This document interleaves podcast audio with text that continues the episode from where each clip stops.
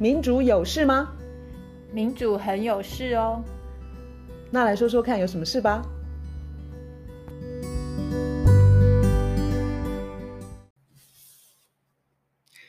嗨，今天是四月十一号，我是苑韶，我是倩怡，大家好。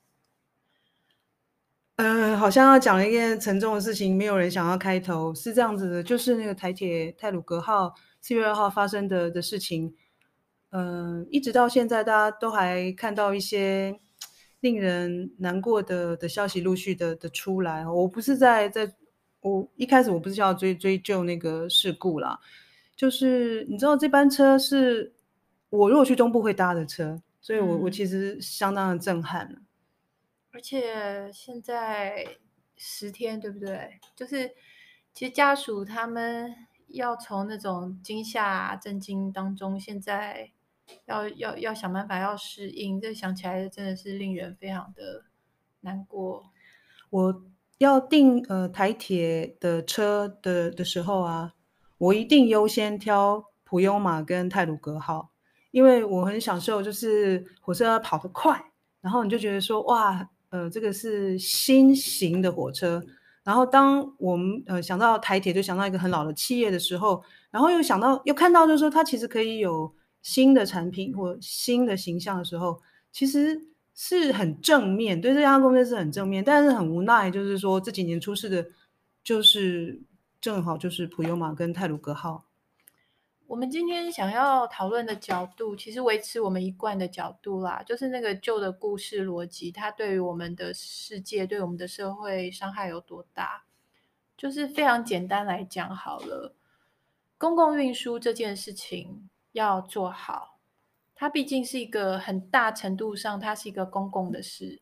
像铁路运输，它基本上它的公共财的成分是非常的高。所谓的公共财，它就是一个。全社会一起，然后用纳税人的钱，然后透过政府把一件事情做好，这么简单。就像我们的军队，我们对我们的军队、我们的国防，们不会一天到晚说，哎，有没有亏损啊？有没有盈余啊？有没有赚钱啊？可是我们对我们的铁路，却多年来，就是至少从新自由主义在台湾慢慢越来越盛行之后。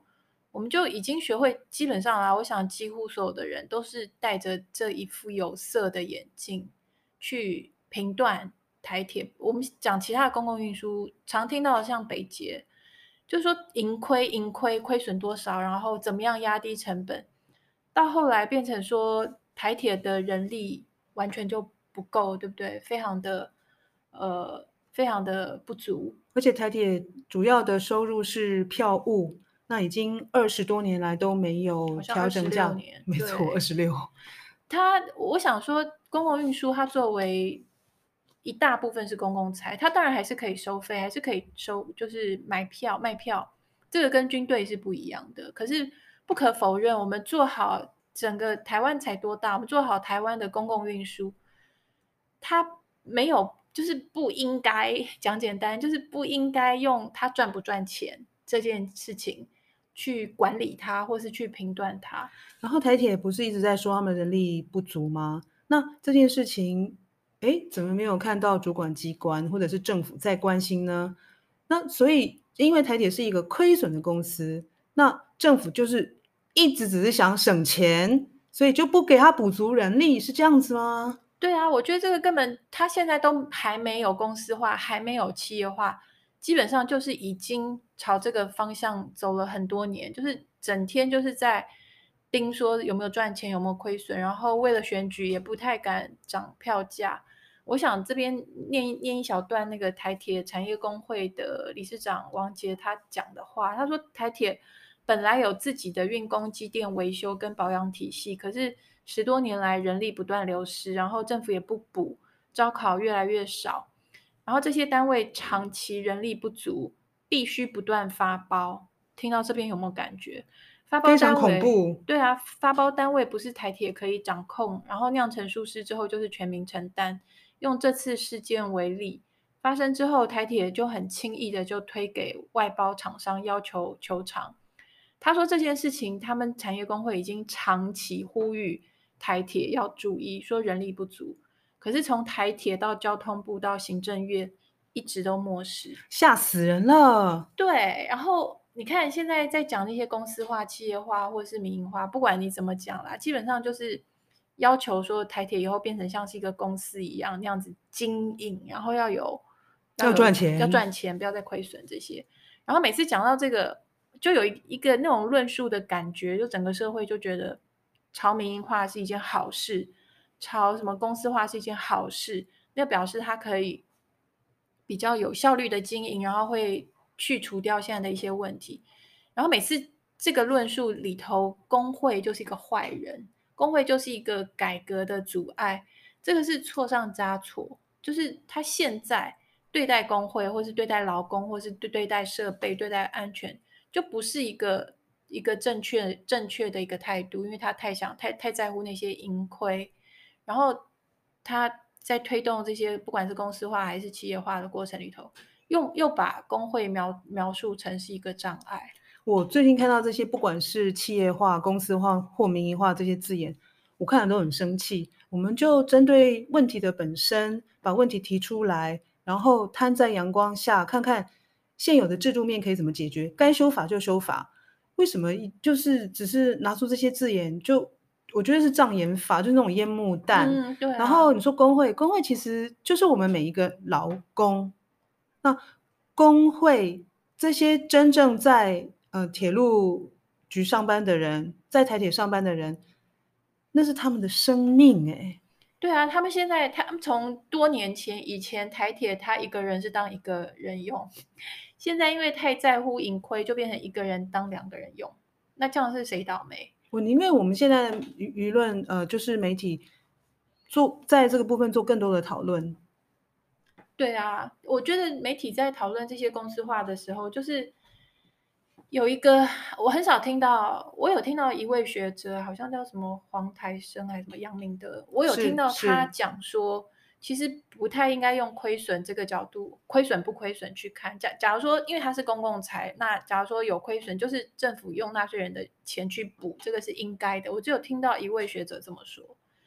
我觉得为什么我们被训练成说，纳税人的钱拿去做公共建设，或是做这些公共运输的营运，会变成一件很奇怪的事？我们是被训练成有这种观念，以前。这个本来是一个正常的，这个是天经地义的事情。公共运输，整个社会、整个国家，大家都会运，大绝大多数人都会用到。就算你用不到，它还是一个公共财，因为不会所有的人都挤到路上去跟你挤，嗯、是符合大众利益的。对，就算你没有做，平常没有在做这个这个铁路，你也受惠。然后住在偏乡的人，他也需要这个。是，然后所以。这里讲到一个我们讲过很多次的旧故事逻辑里头，就是新自由主义类，它本来就是强调说政府不要收太多税，尤其是有钱人的税、企业的税，少收他们的税，让他们放手去赚钱，这样子大家都会收回。我们在这边看到这个逻辑是多么的错误，非常的荒谬。我们该收的税。都没收到。我们的税的结构，我们之前讲过几次了，就是我们的税的结构非常的荒谬。一般的薪水族税跑不掉，缴税跑不掉。可是有钱人，然后大企业，他们该该缴的税，政府不去收，然后也不去，所以我们的国库里头没有足以，就是照顾好，是维持好我们的公共的运输也好，我们其他的公共建设也好。所以这个是很根本的一种。观念上面的，国家怎么喊没有钱，也不应该省钱省到，不管是交通安全或者是交通安全的风险管理的部分。那这个东西，我觉得，我觉得大每个执政党，就是每一个嗯，就是轮流执政过的的的的政府都难辞其咎。今天不是说叫哪一个部长下台，这个问题就可以解决的。没错，而且。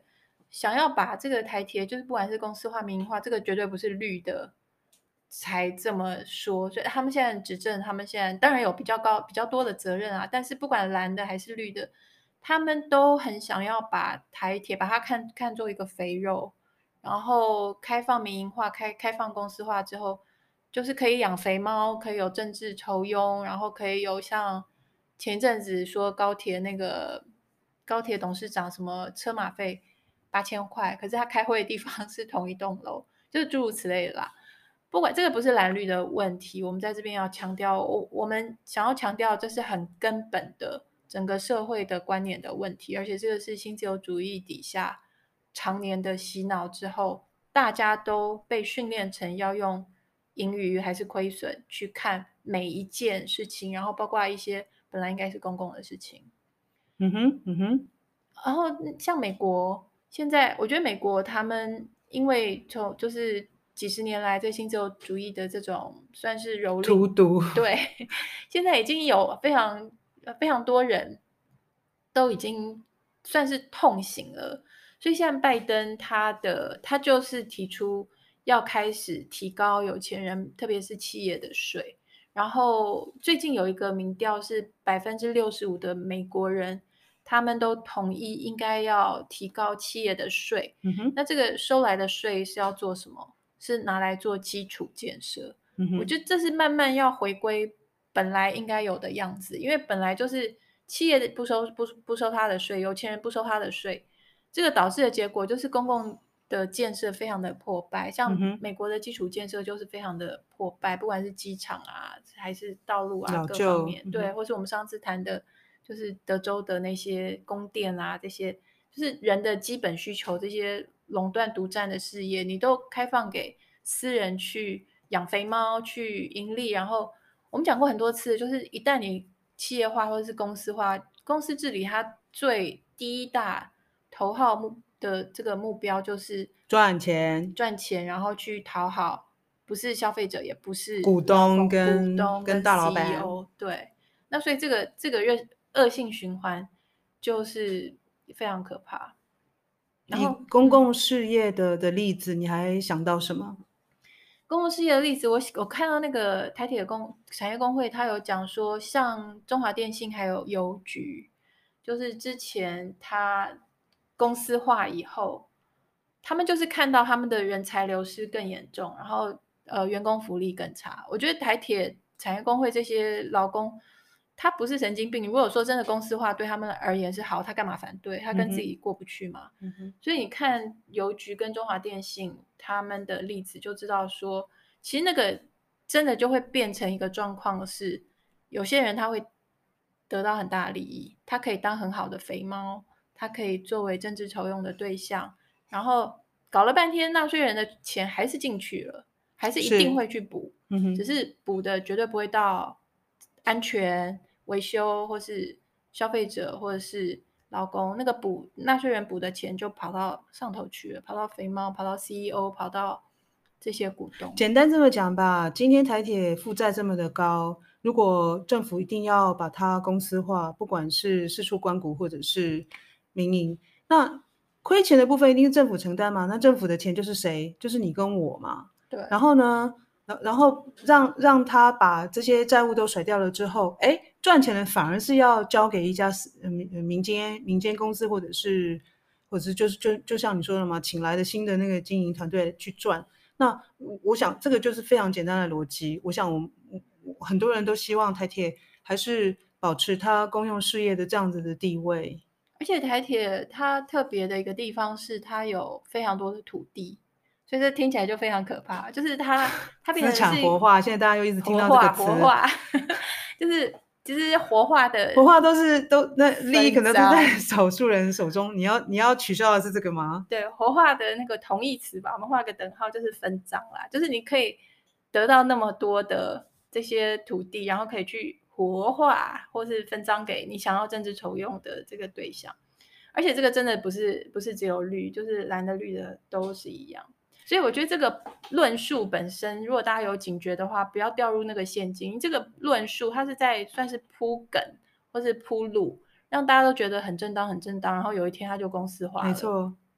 然后我们纳税人的钱就一样进去，然后只是跑去那少数人的口袋里头。不管台铁的组织要怎么改革，我想大家都同意，安全、交通安全是最重要的目标。对啊，改革政府本来就很多事情都可以改革，可是那个改革就是不是不是一定要市场化，不是要一定要把一个东西放到市场上呢，那才叫改革。我们一再强调的就是这个真的是灌到我们脑子里头的。我前几天听到那个就是经济学家史迪格里兹他的一个演讲，他就说市场那一只看不见的手，他说他知道为什么看不见，他说因为那只手不存在。他他的意思是说，我们讲的那个市场，它不是自动在运作，它是很多的操控，嗯、所以很多人就是等于是少数人啦，有权有钱的人，他们在设定那个市场的规则。他们设定完市场规则之后，那个规则一定是对他们有利，而不是我们原先被教导、被被训练成说，哦，市场它是完全就是没有人在碰它，没有人在操控它，它自动运作。然后它可以按照供需可以运作得很好。第一，像台铁这种，它就是一个垄断的事业，没有没有竞争可言。大家想想看，如果说台铁它落入某一家私人公司的话，有什么竞争？难道我们铁路会变成有好几条线、几家公司在竞争？那不可能的嘛。所以这种垄断的事业，它就是本身就没有竞争可言，嗯、所以把它放到市场上就是一件很好笑的事情。再来就是。当少数人在设定这些市场规则的时候，它的后果我们现在已经看得很清楚了，就是那个贫富差距会到什么地步？就最近的新闻不是还有那个富比士，富比士的最新的排名有，你说全世界最富有的人的那样子的排名吗？对，好像是你的你的不知道是资产什么可以到什么十亿美金以上，然后台湾就有十五个人排到。哇，这是台湾之光吗？我可以很讽刺这么说吗？这真的不是台湾之光，就是当大家会觉得哦，好棒，这是台台湾之光，然后还什么与有荣焉的时候，请仔细想一下，这个里头分配的问题有多么大，贫富差距。没错，就是他们累积这么多的财产，那个财产一部分是榨干大自然，一部分是榨干劳工，一部分是去。扭曲所谓的市场机制，然后去影影响政府的施政，然后最后就是，而且像富比士这种，它那个趋势都是越来越严重，每一年都比前一年更可怕。你是说严重的的部分是什么？就是他们的财产的比例，他们占占在占全世界的所有人的财产。这个少数人，他们都占拿掉拿去越来越多，所以最富有的人的财富的膨胀的那个速率其实非常的大，快非常的快速。对啊，而而同一个时间，嗯、我昨天看到一个有点无聊的新闻啊，是说什么有一个女朋友嫌她的男朋友钱赚的不够多，那她男朋友的年薪是六十万，然后网络上就在讨论说六十万到底。到底是多还是不多？是这样吗？对。然后后来有人去查那个主计处的资料，嗯、哼他如果年薪六十万的话，就是赢过六十趴的 薪水，就是这好好记有六十万是赢过六十趴。对啊，所以等于是虽然很少数的人他挤到富比士里头，对，然后可是绝大多数的人是很低很低的薪水。Uh 另外一个是十亿美金嘛，哈。对，那要缴税的，嗯、就是负担绝大多数。多多数每一块钱都跑不掉的，是是薪水，嗯、薪水阶级在缴税。然后那些非常有钱的啦企业，他们不但缴的税很少，他们还一天到晚拿政府的补助。嗯哼，那我把话题转回来，在台呃台铁好了，台铁的明天，台铁的下一步会是怎么样？我们每个人可能对于什么票价结构啊，或者是组织什么运机工什么横向整合，或者什么跨部会。呃，是不是应该来来，就像那个什么总总体总台铁对，就说什么跨部会委员会什么，我们对于他的明天可能呃没有办法在短时间之内就是智智慧就是什么，就是给意见。那卢老师可以跟我们讲一下，我们要怎么样子用新的逻辑来看这个事情呢？我觉得呃，不光是就是有利可图的人，他们在。带风向啊！这么多年以来，几十年下来，就是所有的人都不知不觉就在用那个一个企业有没有赚钱这个眼光在评断台铁。嗯、那我觉得这个习惯跟这个这个呃逻辑，真的需要从根去检视，然后去了解说，事实上不是这个样子。我们不应该当，不要忘记公共，公共有一种东西叫做公共，就是新自由主义之前兴起之前，公共这件事情是很理所当然的，天经地义的。